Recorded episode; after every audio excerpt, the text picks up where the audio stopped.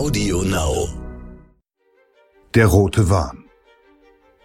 Es ist der radikalste Versuch, einen kommunistischen Staat zu schaffen und eines der größten Verbrechen der Menschheitsgeschichte. 1975 erringen die maoistischen Roten Khmer in Kambodscha die Macht, nachdem der Kampf um Vietnam auch das Nachbarland ins Chaos gestürzt hat. Doch die Politik der neuen Herren führt nicht in die klassenlose Gesellschaft, sondern in den Massenmord.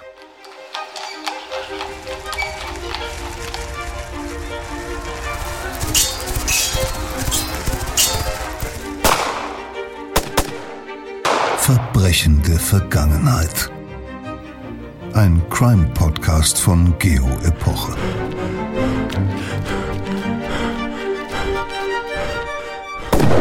Hallo, herzlich willkommen bei Verbrechen der Vergangenheit, dem Podcast, der Sie mitnimmt auf packende und lehrreiche Reisen in andere Zeiten. Ich bin Insa Bethke, Redakteurin bei Geo Epoche und bevor es losgeht, habe ich noch zwei kleine Hinweise. Einmal auf unser neues Paid-Audio-Angebot, das Sie bei Apple und Spotify finden. Menschen, die Geschichte machten, heißt es, und bietet pro Monat zwei spannende historische Reportagen. Und Sie haben weiter die Möglichkeit, unser Magazin kostenlos zu testen. Die Links zu den Schnupperangeboten finden Sie in den Show Notes.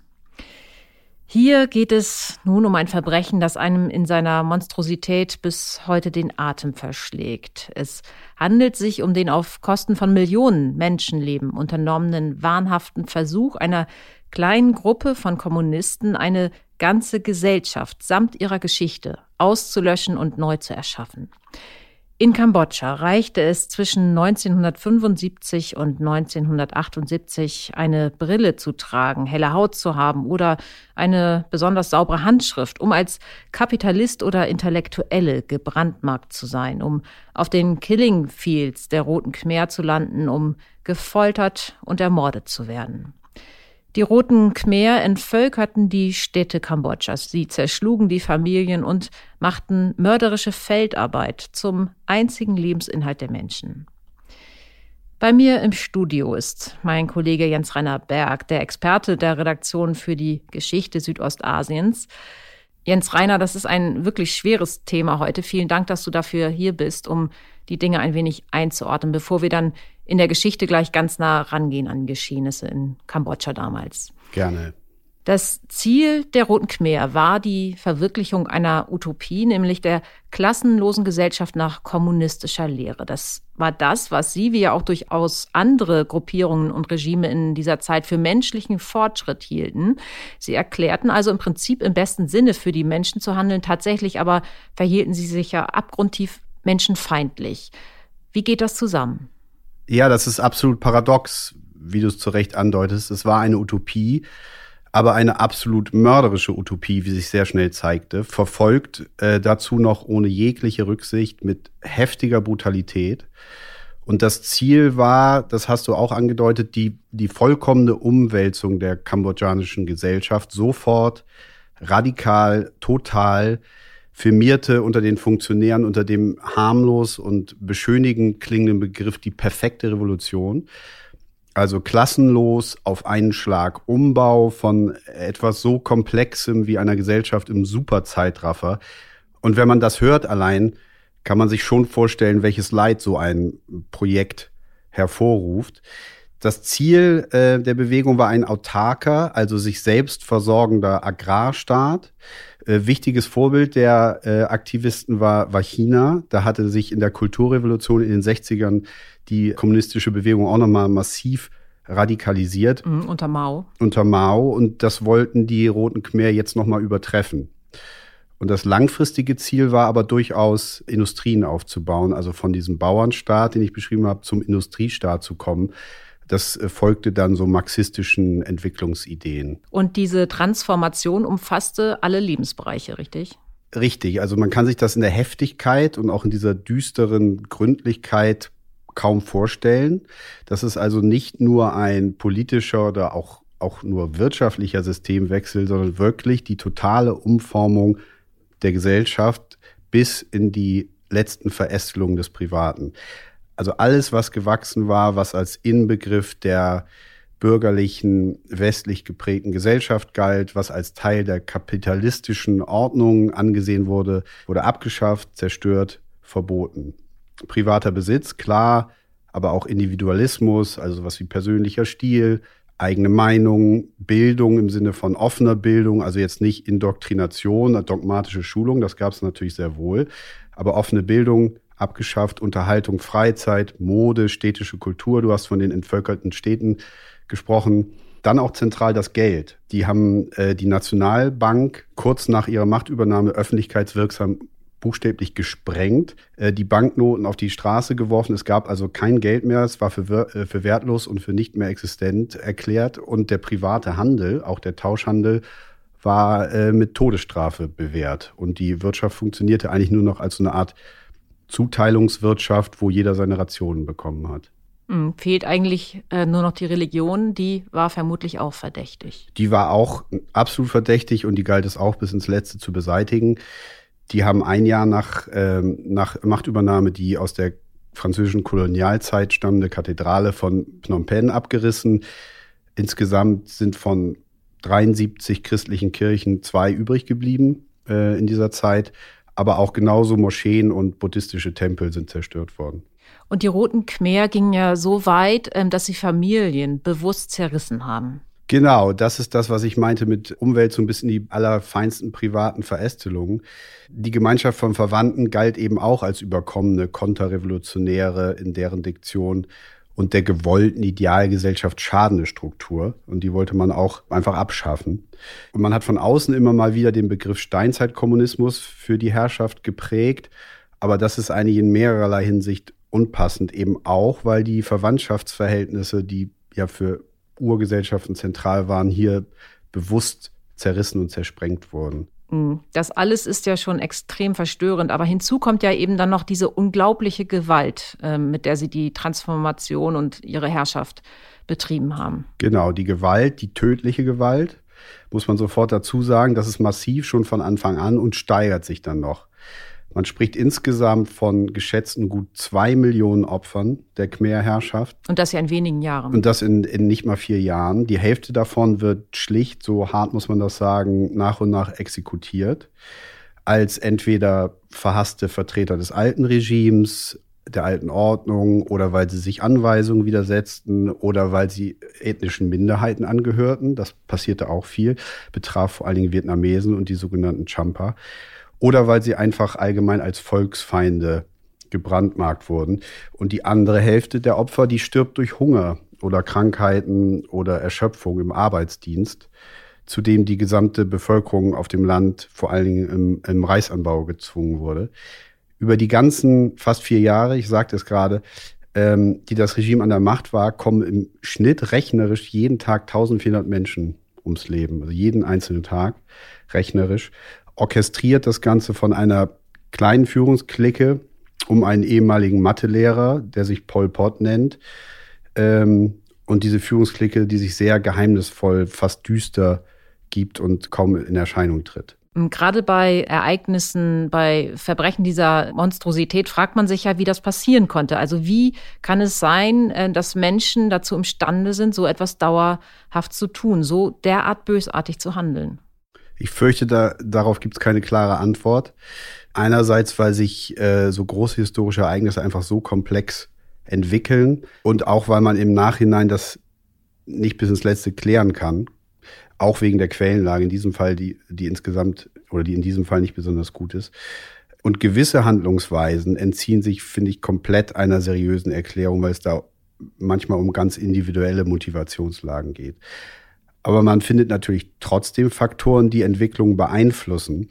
Und da muss man jetzt in diesem Fall auch den Vietnamkrieg als wichtige Vorgeschichte betrachten. Der vollzieht sich aber ja eben im Nachbarland von Kambodscha.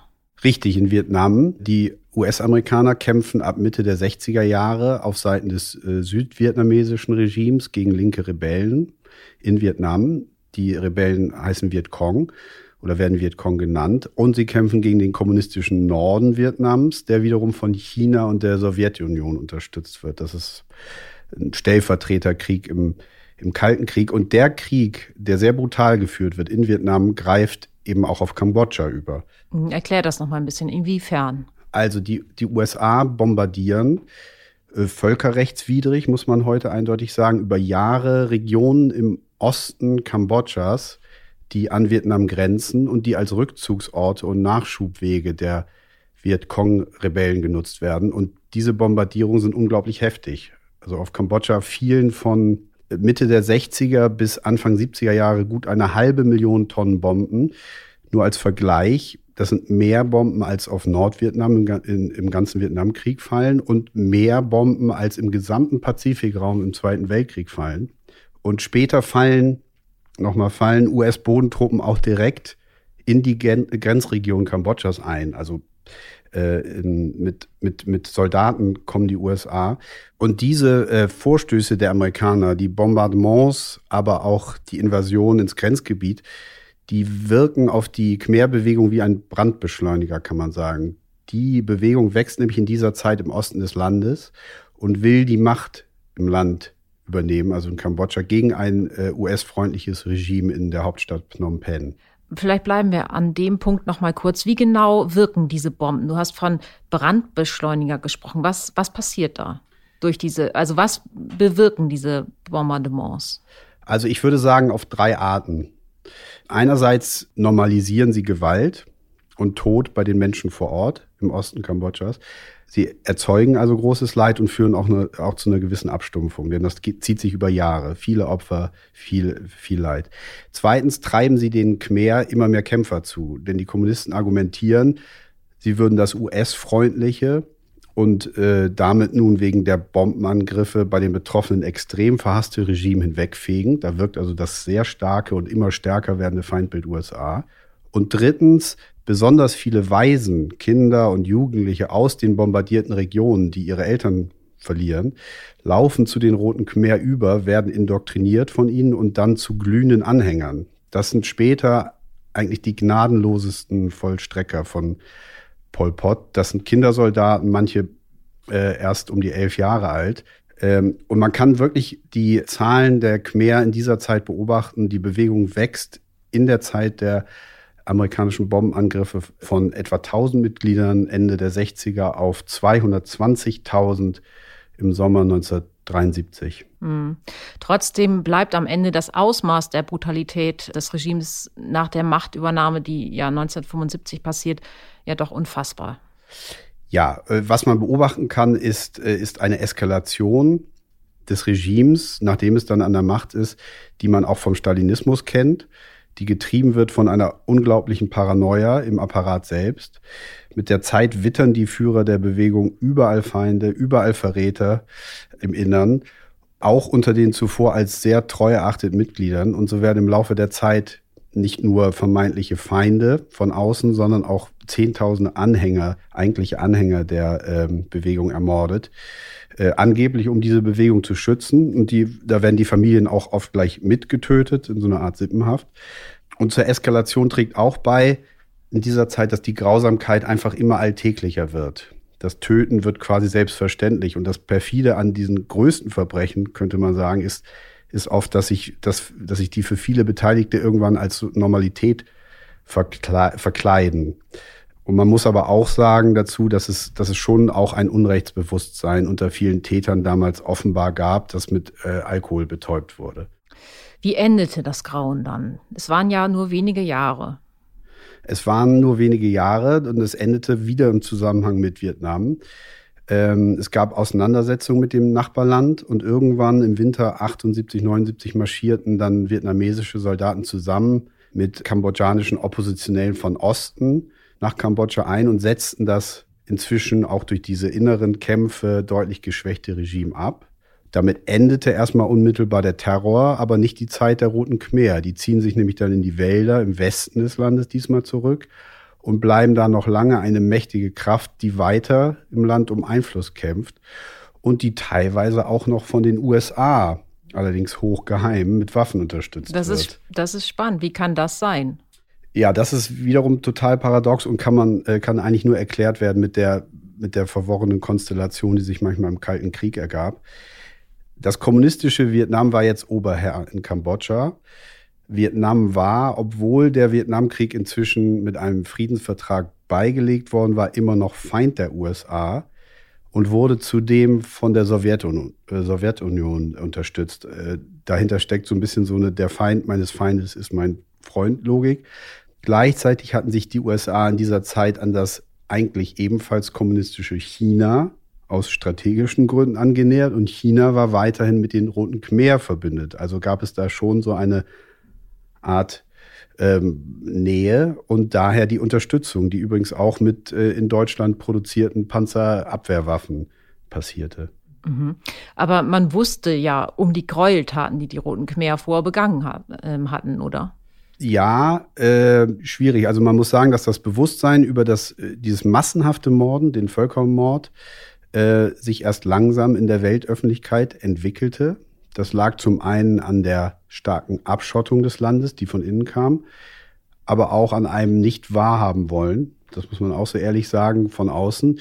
Viele Linke im Westen und auch einige Konservative in den USA haben das Regime der Khmer lange Zeit stark verharmlost, obwohl es schon erste Berichte gab über die Gräuel. Einige Khmer saßen ja sogar noch Anfang der 1980er Jahre nach der Absetzung des Regimes durch Vietnam als offizielle Vertreter Kambodschas in der UNO, weil die UNO das vietnamesische Besatzungsregime nicht anerkannte. Unfassbar. Wie sieht es denn äh, heute in Kambodscha aus? Wie wirkt das Erbe der Ära im Land bis heute nach? Also es gab nie einen klaren Bruch, das habe ich schon angedeutet.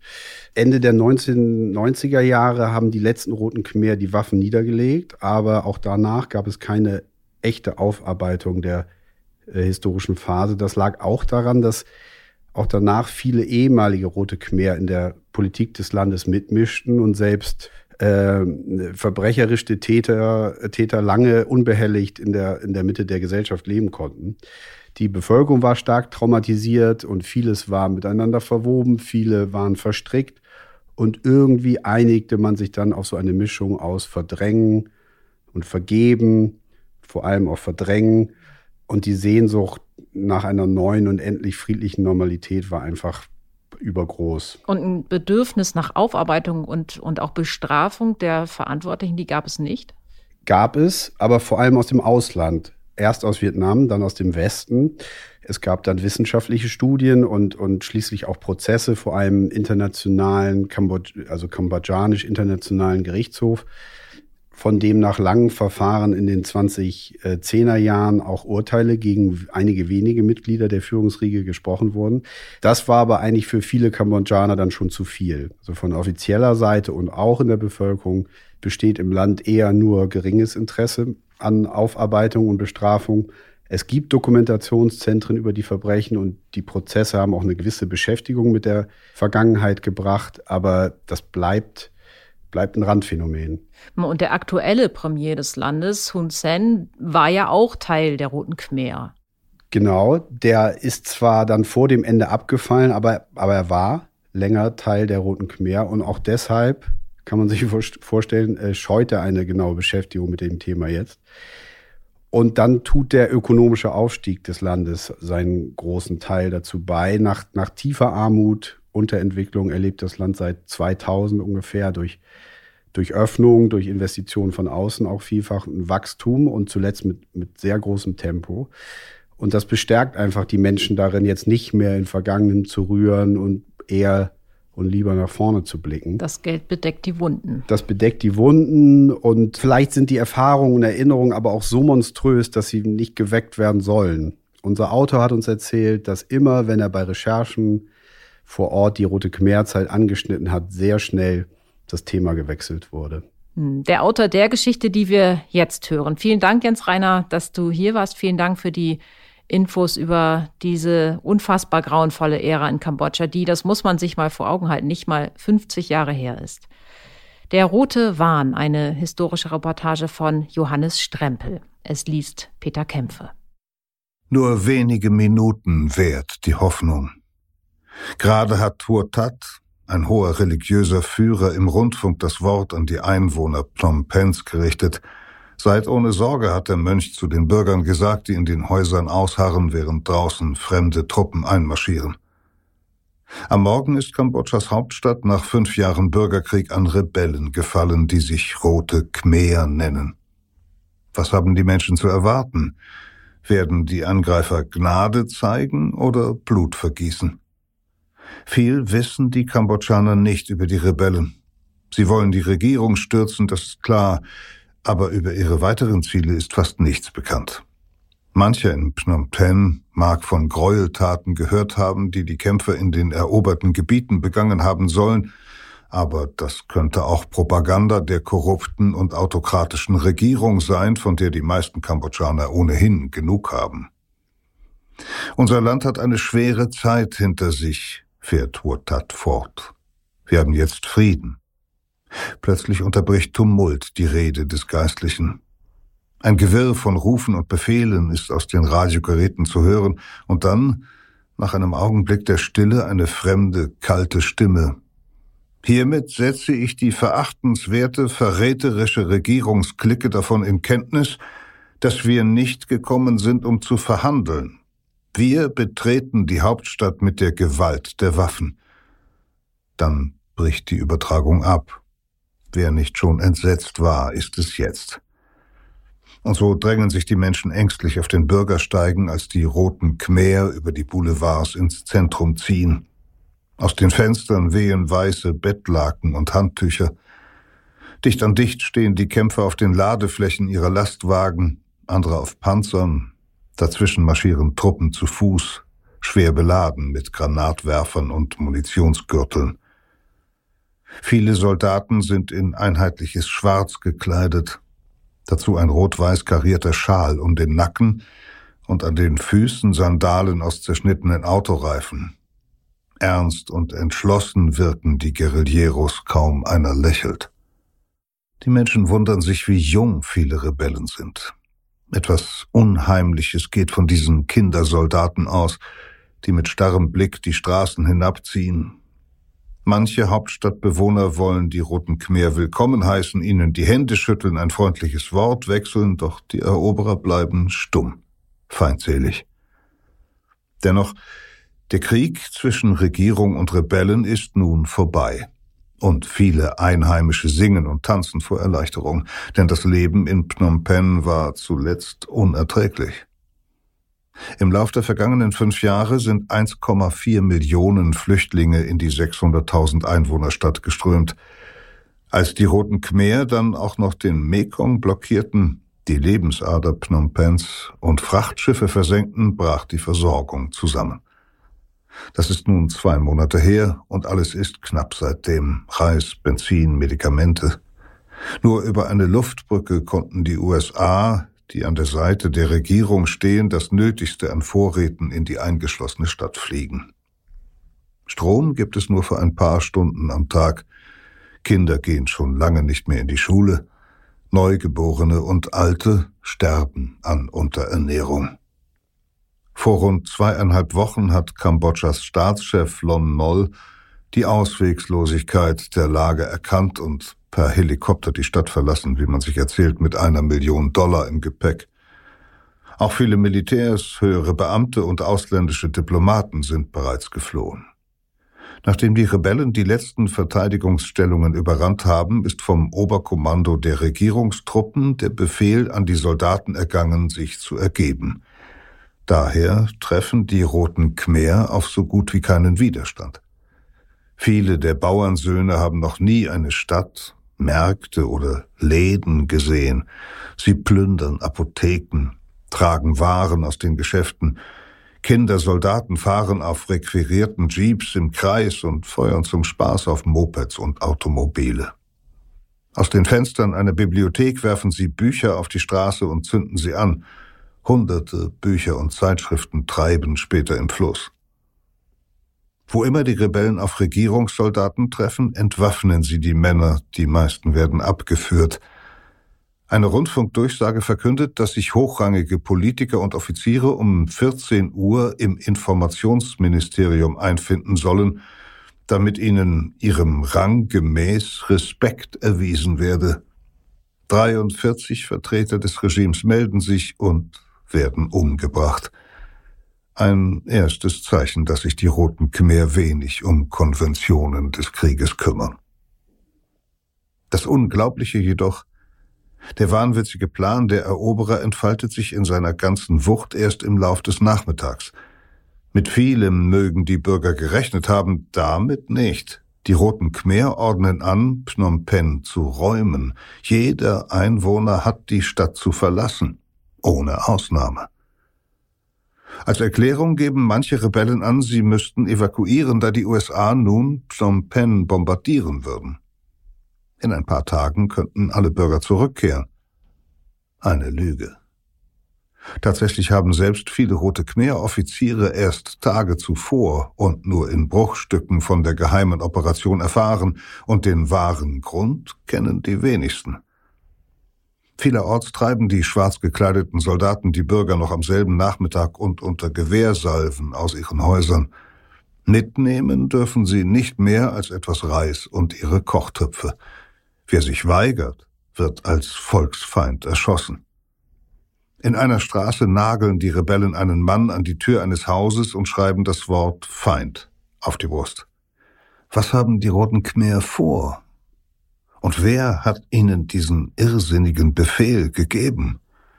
An einem Markt im Zentrum stürmt ein 14-jähriger Kämpfer in das Geschäft einer Schneiderin. Wenn du nicht gehst, feuere ich eine Granate in dein Haus. Als die Frau einwendet, sie wisse doch gar nicht wohin, entgegnet der Junge, wohin immer du auch gehst, Anker wird über dich wachen. Anker wird schon dort sein.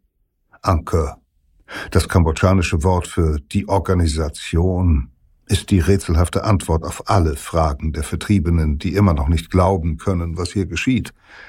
Jeder muss sich Anker unterwerfen, sagen die Soldaten. Anker gehört jetzt alles.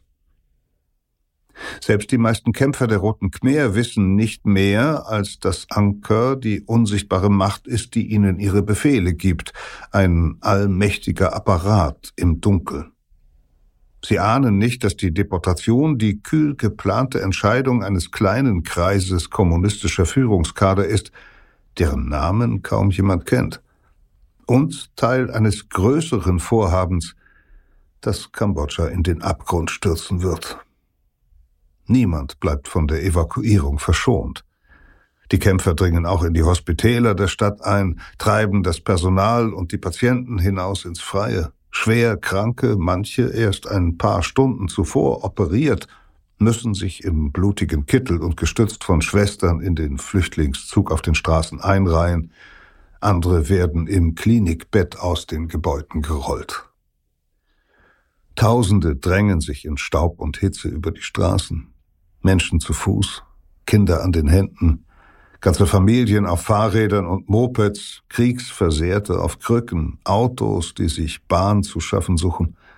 Dazwischen überall Rebellen, die in die Luft feuern und Anweisungen brüllen. Die Flüchtlinge ziehen in mehreren Richtungen aus der Stadt hinaus. Manche werden einige Tage unterwegs sein, andere zwei Monate. Trinkwasser gibt es nur wenig, und in der bürgerkriegszerstörten Landschaft findet sich kaum etwas zu essen. Viele kollabieren in der Hitze, bleiben am Straßenrand liegen. Hungrige, die aus dem Zug ausscheren, um sich eine Kokosnuss aus den Palmen zu pflücken, werden erschossen. An Checkpoints halten Rebellen die Deportierten an, um sie zu vernehmen. Wer zugibt, als Soldat oder ziviler Beamter für die Regierung gearbeitet zu haben, wird abgeführt. Wenig später sind Schüsse zu hören. Kämpfer werfen Banknoten in die Luft. Anker hat das Geld abgeschafft, rufen sie. Phnom Penhs Einwohner sind nicht die einzigen Opfer. Anker lässt auch alle anderen großen Städte räumen. Die Hälfte der Bevölkerung wird aufs Land verschleppt. Tausende sterben auf den Trecks an Erschöpfung und Krankheit, verhungern, werden von den Rebellen exekutiert oder von Minen zerrissen, die noch überall vergraben liegen. So beginnt die Schreckensherrschaft der Roten Khmer. Der 17. April 1975 wird von ihnen zum Beginn einer neuen Zeitrechnung erhoben. Drei Jahre, acht Monate und 20 Tage später werden 2,2 Millionen Menschen tot sein. Die Geschichte vom Aufstieg der Roten Khmer ist auch eine Geschichte des Ost-West-Konflikts, des Krieges in Vietnam, in den Kambodscha hineingerissen wird. Im Juli 1954 bestätigt die Genfer Konferenz, auf der die provisorische Teilung Vietnams in ein nördliches und ein südliches Territorium beschlossen wird, auch die Unabhängigkeit Kambodschas.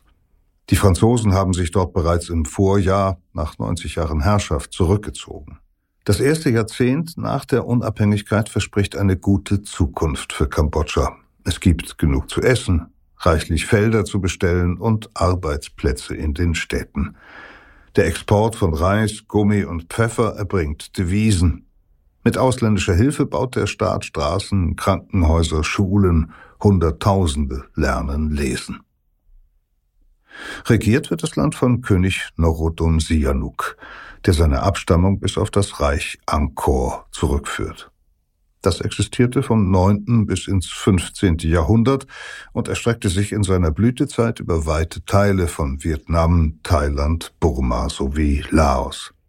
Geblieben sind davon nur die Tempel von Angkor Wat, deren Abbildung auch die Flagge des neuen unabhängigen Staates schmückt.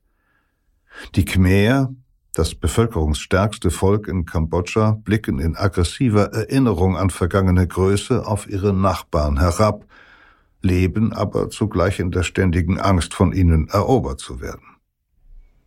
Von vielen Untertanen als volksnah verehrt, hat Sihanouk auch bei den Städtern und Intellektuellen Sympathien gewonnen, weil er dem Land die Unabhängigkeit brachte.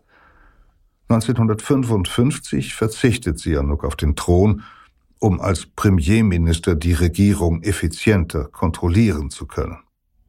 Sein Herrschaftsstil ist autoritär und antidemokratisch. Opposition lässt er oft brutal unterdrücken. Er nennt sich Prince Papa und das Volk seine Kinder. Im Ausland wirkt Sihanouk auf viele unzuverlässig. Diplomaten haben das Gefühl, er würde seinen Gesprächspartnern nach dem Mund reden. Aber der Herrscher hat ein konkretes Ziel. Er will Kambodscha um jeden Preis aus dem Bürgerkrieg in Vietnam heraushalten, der dort bald nach der Genfer Konferenz ausbricht. Der Prinz verpflichtet sich der Neutralität und nennt sein Land eine Insel des Friedens.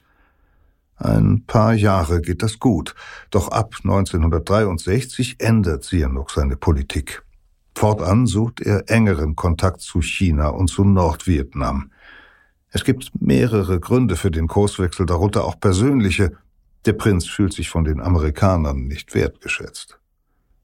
Vor allem aber ist er davon überzeugt, dass die Kommunisten in Vietnam schon bald triumphieren werden. Seine größte Befürchtung ist, dass sie sich nach ihrem Sieg kambodschanisches Gebiet einverleiben könnten. Daher schließt er ein Abkommen mit Hanoi. Die Nordvietnamesen dürfen den Ho Chi Minh-Pfad, der durch kambodschanisches Gebiet verläuft, nutzen, sowie Nachschubbasen im Grenzgebiet unterhalten. Beides tun sie allerdings ohnehin schon. Zudem öffnet er den Hafen Sihanoukville für Waffenlieferungen an die Kommunisten. Im Gegenzug erkennt Hanoi Kambodschas Grenzen an. Ebenso entscheidend für Sihanouk, die Nordvietnamesen verzichten darauf, ihre Genossen in Kambodscha zu unterstützen, denn dort existiert seit 1951 eine marxistisch-leninistische Arbeiterpartei im Untergrund, die allmählich wächst. In diesen Jahren lebt in Phnom Penh ein Lehrer namens Salot Sa, der Geschichte, Französisch und Sozialkunde unterrichtet. Sa der sich später Pol Pot nennen wird, gehört bald zum Führungskader der Kommunistischen Partei. Er wurde 1925 geboren und ist im Umfeld des Palasts aufgewachsen. Eine Schwester war eine der Frauen des früheren Königs, ein Bruder Protokollbeamter am Hof. 1949 ist Saar als Stipendiat zum Studium der Radioelektronik nach Paris geschickt worden. Er fand Anschluss an eine Handvoll anderer Studenten aus Kambodscha und entdeckte in der Gruppe den Kommunismus. Er las Marx, Lenin, Stalin und diskutierte mit den Freunden die Zukunft seines Landes. Dieser kleine Debattierkreis, in dem schon viele der zukünftigen Führungskader der Roten Khmer versammelt waren, wurde zur Urzelle von Angkor. Zurück in der Heimat müssen die Intellektuellen feststellen, dass der Kommunismus in Kambodscha auf wenig Interesse stößt. Der Prinz ist beliebt, das Volk zufrieden, eine Revolution nicht in Sicht. Viele der Paris-Heimkehrer arbeiten in den nächsten Jahren als Lehrer in der Hauptstadt. 1963 taucht Salazars Name auf einer Regierungsliste von 34 Umstürzlern auf.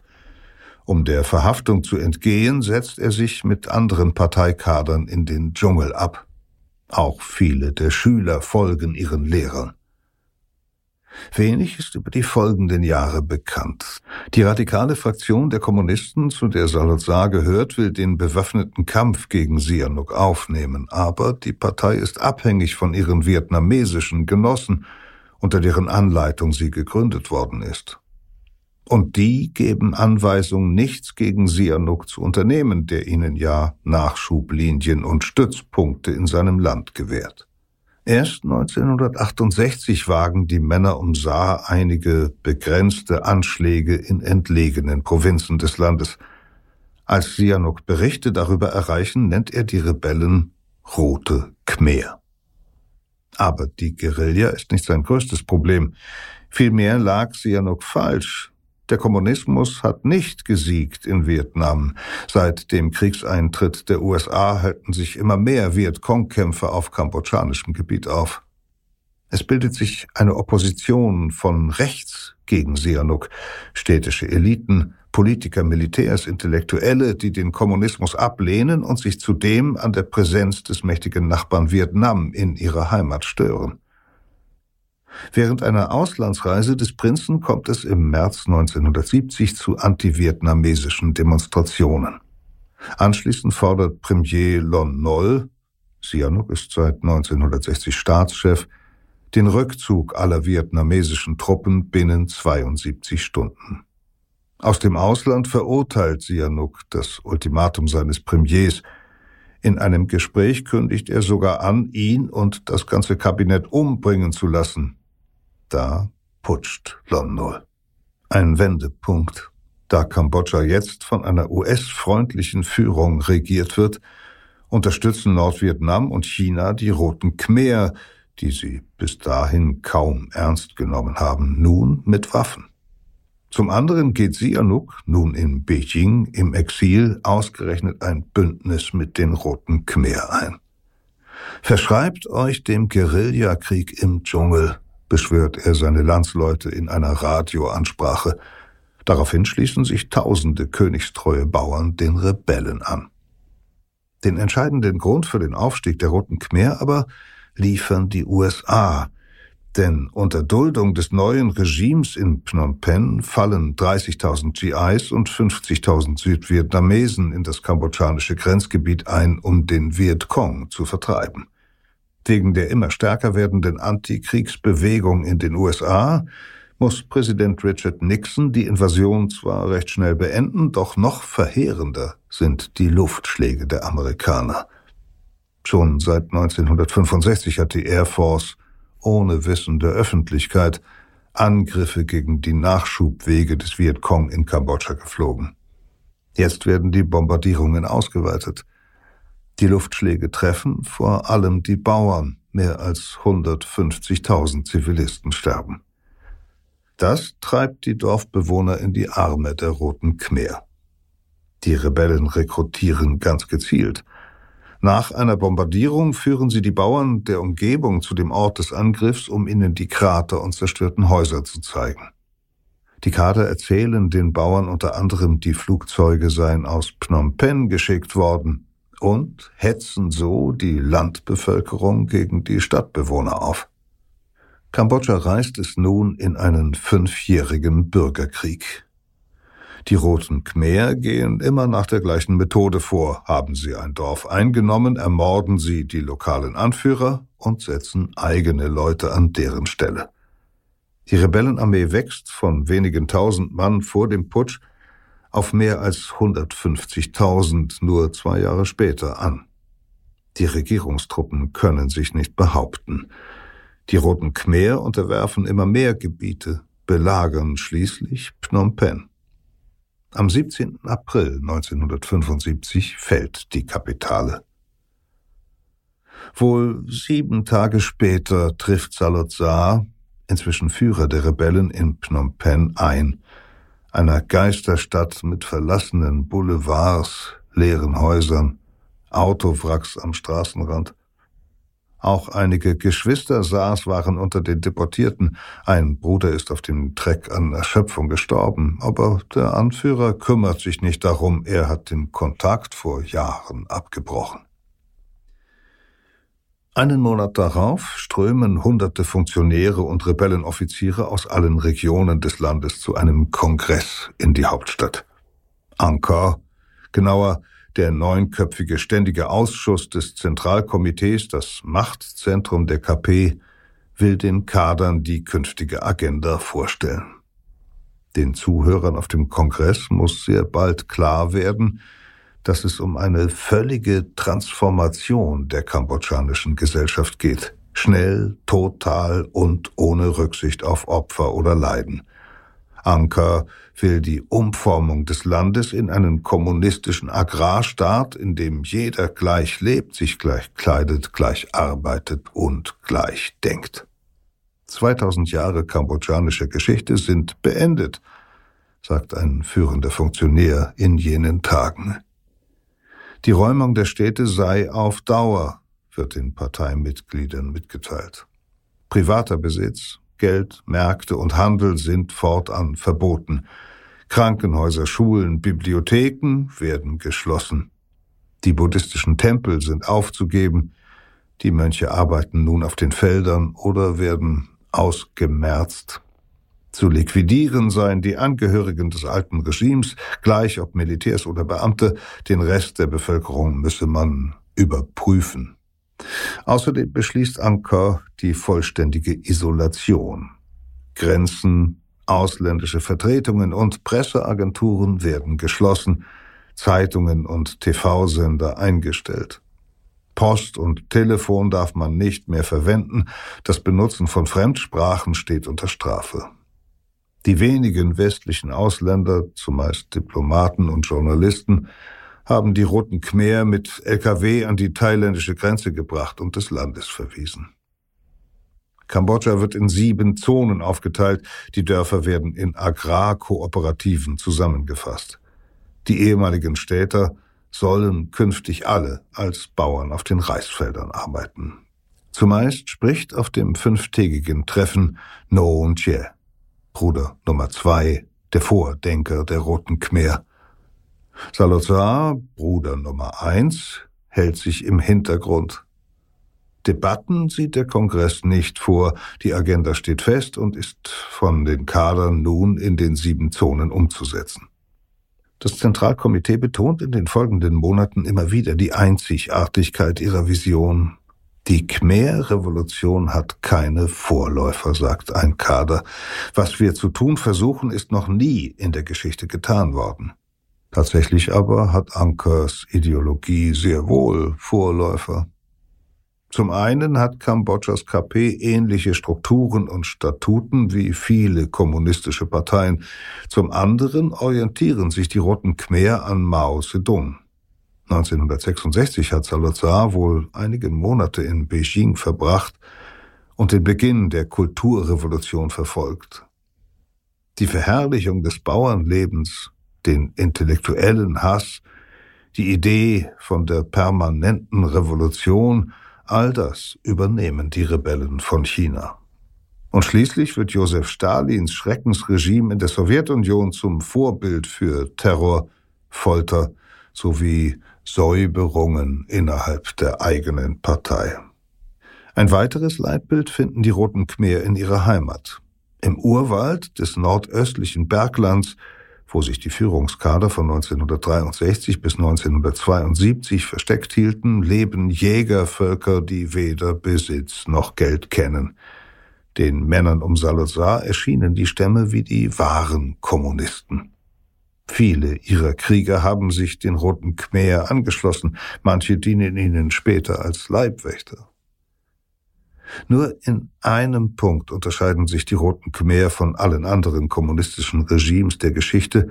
Auch nach der Machtergreifung hält sich die Führung im Verborgenen. Es gibt keinen Personenkult, keine Bilder oder Lieder, die die neuen Herren preisen. Den Namen Salazar hat kaum ein Diplomat oder Agent je gehört. Nirgendwo wird deutlich, dass Kambodscha nun von einer kommunistischen Partei regiert wird. Offiziell herrscht jetzt die Nationale Front unter Prinz Sihanouk, der ja im Exil ein Bündnis mit den Rebellen eingegangen ist. Und tatsächlich kehrt der Prinz nach Kambodscha zurück, lebt aber fortan als Marionette der Roten Khmer unter Hausarrest in seinem Palast. Das Land ist abgeriegelt.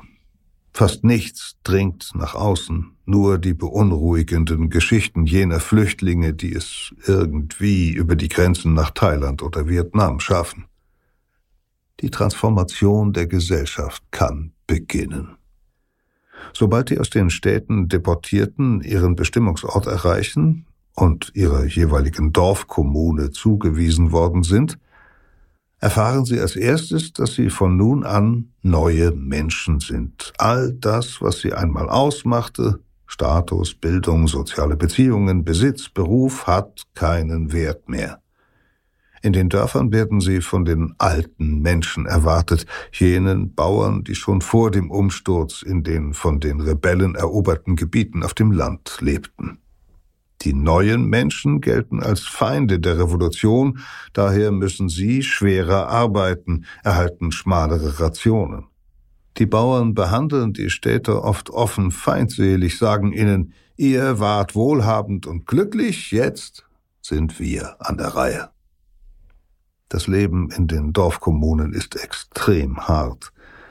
Da das neue Regime unbedingt den Reisertrag erhöhen will, müssen die Arbeiter ihre Strohhütten und Kasernen häufig schon um vier Uhr morgens verlassen, um in den Feldern zwölf Stunden am Tag Reis zu pflanzen, oft auch länger. Andere schuften in Steinbrüchen, machen Dschungel urbar, bauen Dämme, Straßen, Brücken. Anker verordnet die Kleidung, den Haarschnitt, das Vokabular. Keiner kann mir sagen, was er denkt oder tun, was er will. Was die Roten Khmer Kollektiv und Sozialismus nennen, ist in Wahrheit Sklavendienst und Tyrannei und das Land ein riesiges Arbeitslager. Anfangs haben die meisten Menschen wenigstens ausreichend zu essen, doch unterscheiden sich die Bedingungen von Zone zu Zone, von Dorf zu Dorf. Hat der Chefkader Organisationstalent, steht der Reis dicht auf den Feldern und ist die geforderte Erntequote nicht zu hoch, können die Zwangsarbeiter darauf hoffen, eine Weile durchzuhalten.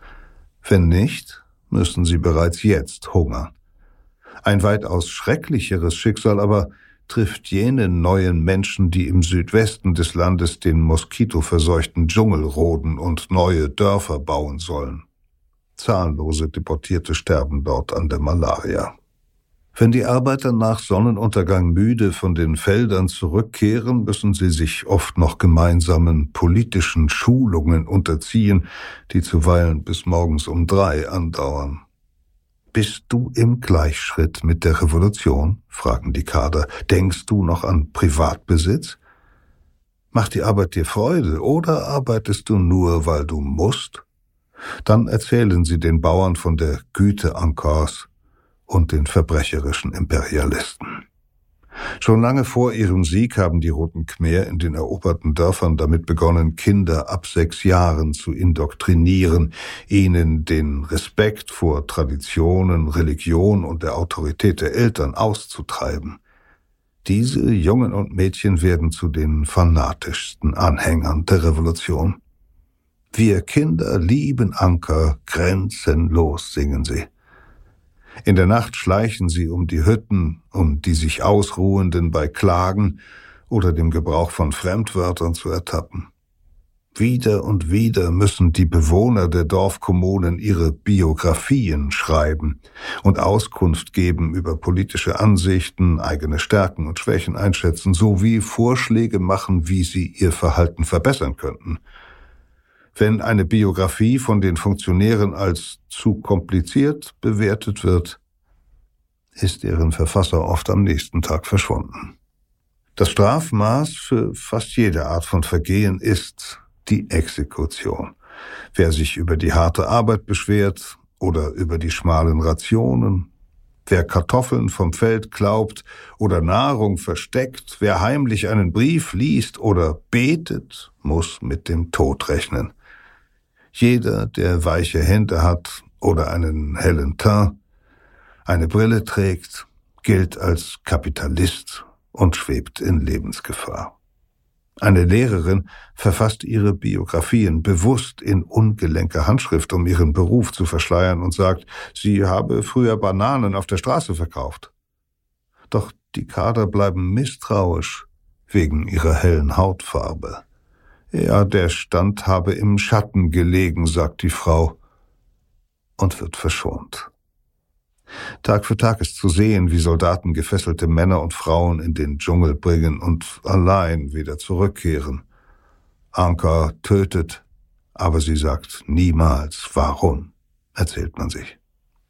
Anfang 1976 rufen die Roten Khmer das demokratische Kampuchea aus. Prinz Sihanouk bittet um seinen Rücktritt, was ihm gewährt wird. Eine angebliche Volksversammlung bestätigt im April eine neue Regierung. Premier ist ein Mann namens Pol Pot. Es ist das erste Mal, dass Salazar diesen unter der Landbevölkerung weit verbreiteten Namen verwendet. Mehr wird über ihn nicht bekannt. Mit einem Vierjahresplan wollen die Machthaber die Landwirtschaft intensivieren. Statt einer Tonne Reis pro Hektar sollen es nun drei sein für den Export. Die Kommunisten haben zwar ihre eigene Währung abgeschafft und preisen immer wieder die Autarkie Kambodschas, aber jetzt brauchen sie Devisen, um Maschinen und Waffen von China zu kaufen. Viele der alten Menschen haben trotz aller Entbehrungen lange auf Seiten des Regimes gestanden und daran geglaubt, dass es zumindest ihnen bald besser gehen werde. Doch als sie die mit Reis beladenen Lastwagen Richtung Phnom Penh davonfahren sehen, schwinden ihre Hoffnungen. Die Enttäuschung wird zu Hass, als die Roten Khmer auch noch die Familien zerschlagen, in ihren Augen eine ebenso konterrevolutionäre Struktur wie Status oder Bildung. Viele Ehepaare leben fortan getrennt voneinander in den Dorfkommunen. Kinder ab drei Jahren werden ihren Müttern weggenommen, Jungen und Mädchen unter zehn müssen arbeiten, nur selten dürfen die Kinder ihre Eltern besuchen. In den folgenden zwei Jahren wird die Arbeit immer härter, die Verpflegung immer schlechter.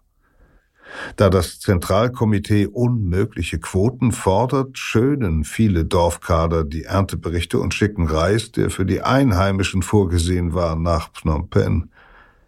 Gegessen wird jetzt gemeinsam zu Hunderten in kommunalen Kantinen in wechselnden Schichten. Die Rationen werden immer kleiner. Für viele Menschen reicht es nur noch für eine dünne Reissuppe, in der man die einzelnen Körner zählen kann. Gelegentlich gibt es zusätzlich einen Brocken Salz, um daran zu lutschen. Da Besitz und private Mahlzeiten gegen die Ideologie der Roten Khmer verstoßen, dürfen Dorfbewohner in ihren wenigen freien Stunden kein Gemüse oder Obst anbauen, keine Hühner halten, oft nicht einmal die Fische in den Kanälen der Reisfelder fangen. Heimlich essen manche die Stämme von Papaya-Pflanzen, Gras, Eidechsen und Geckos. Andere sind so hungrig, dass sie Tote ausgraben.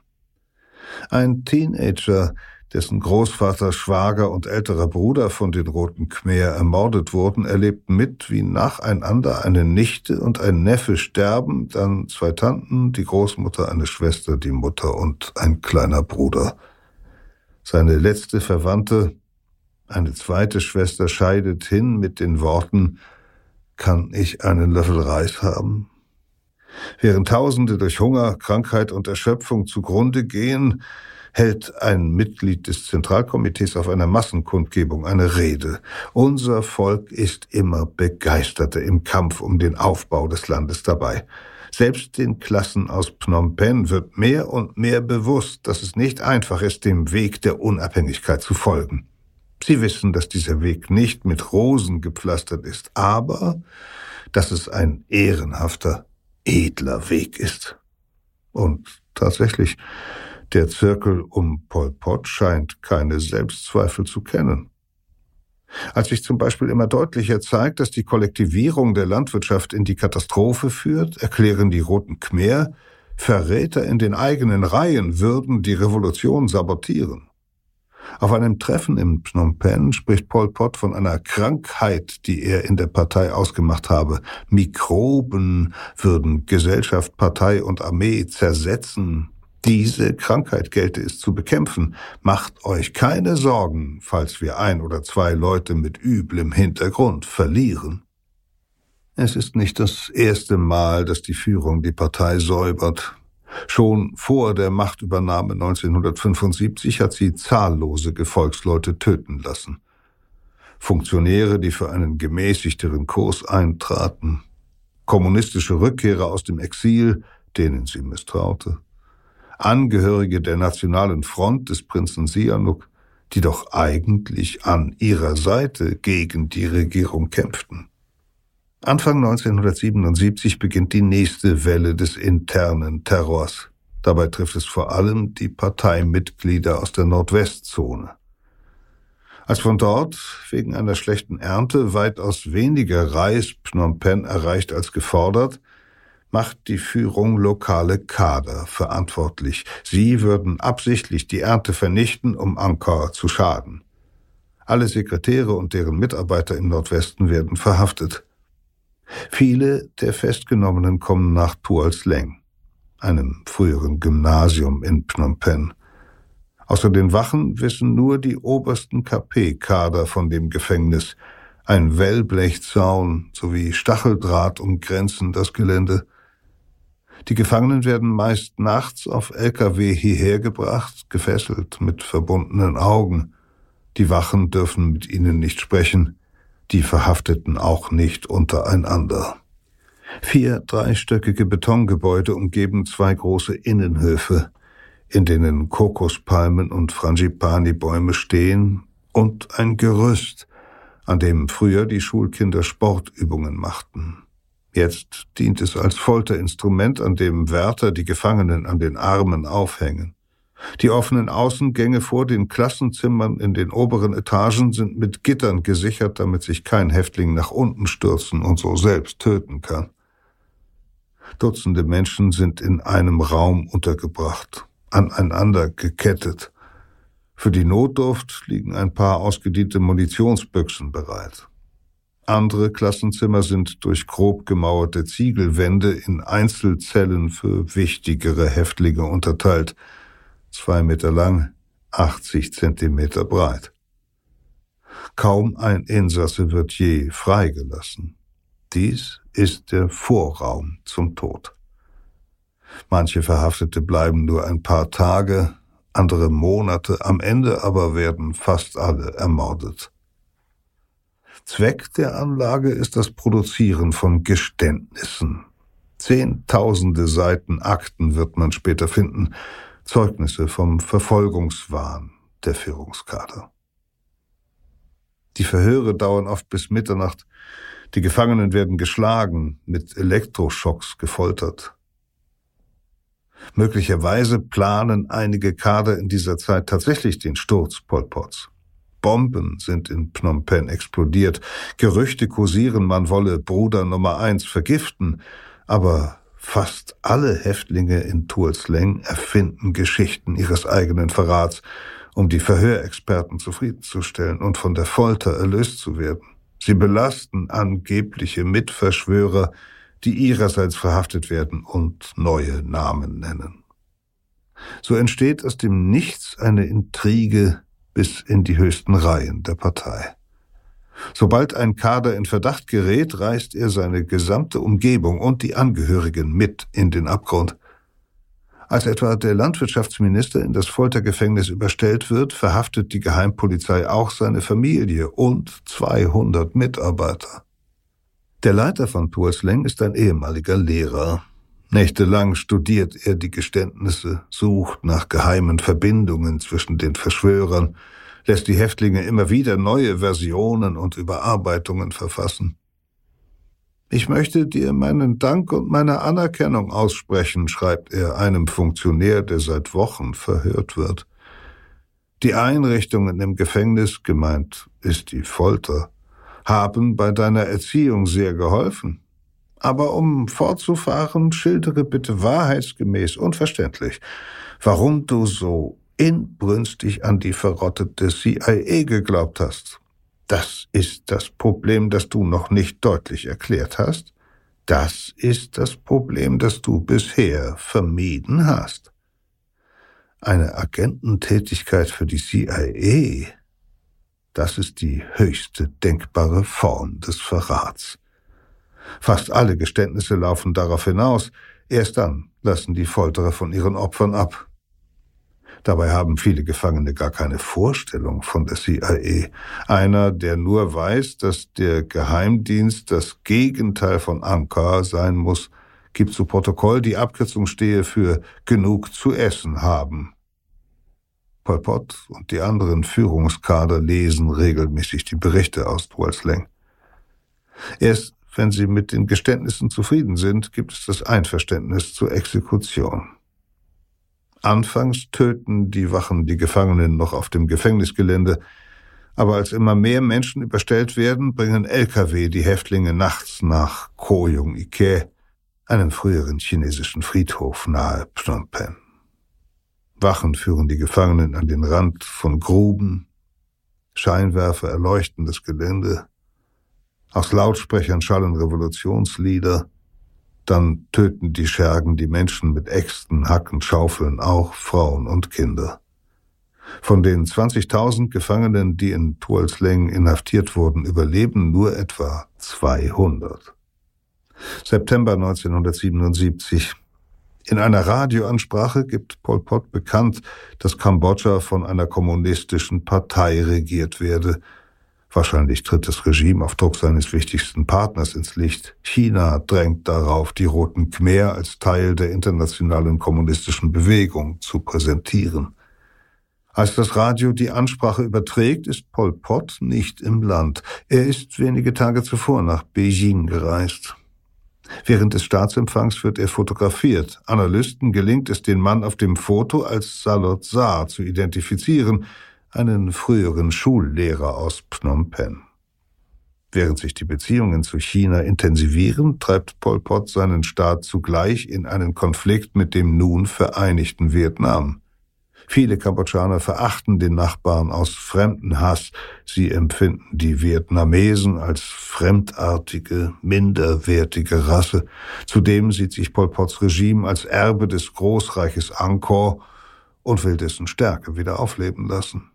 Dazu gehört, das fruchtbare Mekong-Delta zurückzuerobern, das einst kambodschanisches Territorium war. China, das seit Jahrzehnten Grenzstreitigkeiten mit Vietnam hat und dessen Regierung zudem verübelt, dass Hanoi sich mit dem Konkurrenten UdSSR verbündet hat, unterstützt Pol Pot und liefert bereitwillig Waffen. Im Verlauf des Jahres 1977 fallen die Roten Khmer immer wieder in vietnamesisches Gebiet ein, provozieren Zwischenfälle an den Grenzen. Im Oktober reagiert Hanoi und besetzt Gebiete im Osten Kambodschas. Die Vietnamesen ziehen sich zwar bald wieder zurück, aber Pol Pot muss erkennen, wie verwundbar sein Regime ist. Die Schuld gibt er den lokalen Kadern. Eine weitere Welle der Säuberungen erschüttert die Partei. Alle Funktionäre der Ostzone sollen durch andere Kader ersetzt werden. Im Jahr darauf aber steht das Regime vor dem Zusammenbruch. Hunderttausende verhungern. Der Führungszirkel der Roten Khmer richtet seine ganze Energie nur noch auf die Vernichtung vermeintlicher innerer Feinde. Mit der Paranoia steigt auch der Blutdurst der Männer um Pol Pot ins Grenzenlose. Nun erklären sie nicht nur die Kader, sondern die gesamte Bevölkerung der Ostzone an der Grenze zu Vietnam zu Verrätern.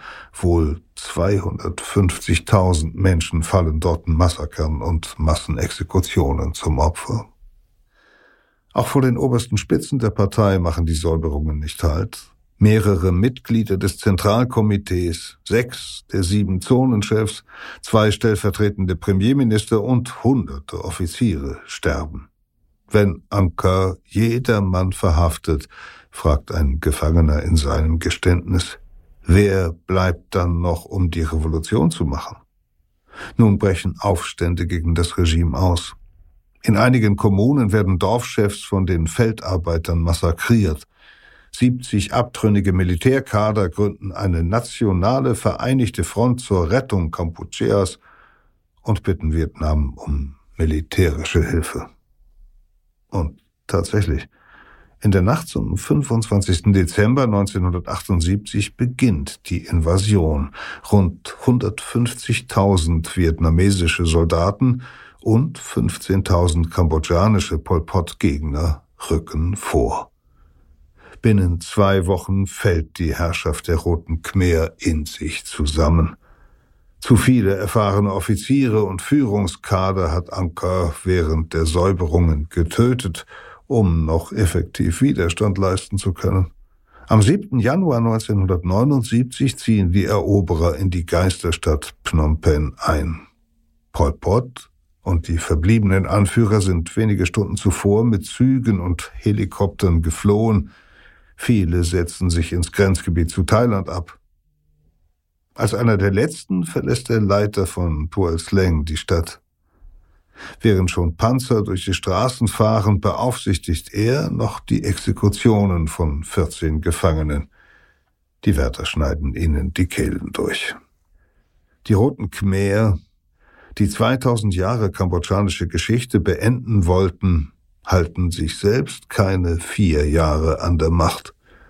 Doch in dieser kurzen Zeit begehen sie den im Verhältnis zur Bevölkerungszahl größten Massenmord des 20. Jahrhunderts. Überall im Land entdeckt man nun Gräberfelder, in denen die Opfer der Exekutionen verscharrt liegen. Wohl 1,1 Millionen Menschen sind auf diesen Killing Fields ermordet worden weitere 1,1 Millionen an Hunger und Krankheit gestorben. Und auch jetzt geben die Roten Khmer nicht auf. Noch zwei weitere Jahrzehnte lang terrorisieren sie vom Grenzgebiet zwischen Thailand und Kambodscha aus die Bevölkerung. Ihre Gegner, die Führer der Nationalen Vereinigten Front, haben schon kurz nach der Eroberung Phnom Penhs die Volksrepublik Kampuchea ausgerufen. Tatsächlich aber kontrolliert Vietnam bis 1989 das Land, zieht dann seine Truppen zurück. 1993 kommt es zu Wahlen. Sihanouk wird König einer konstitutionellen Monarchie.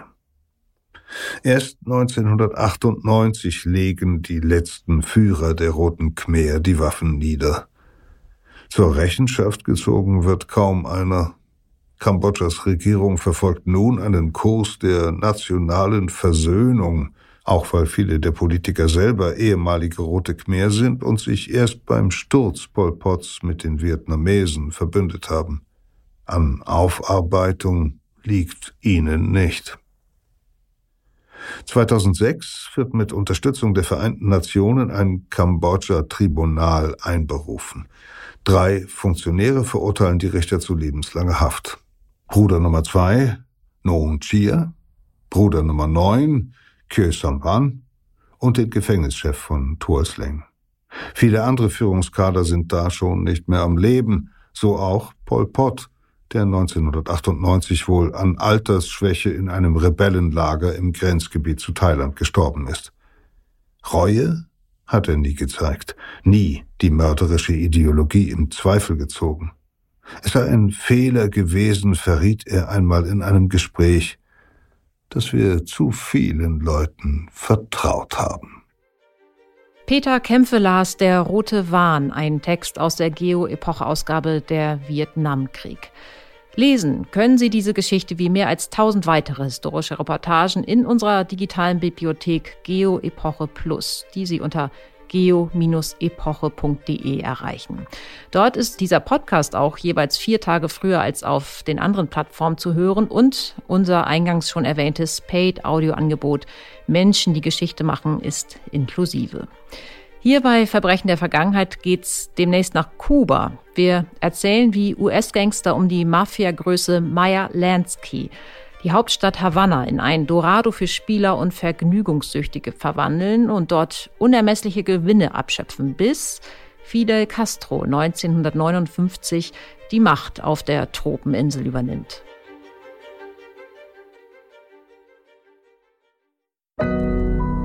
Audio Now.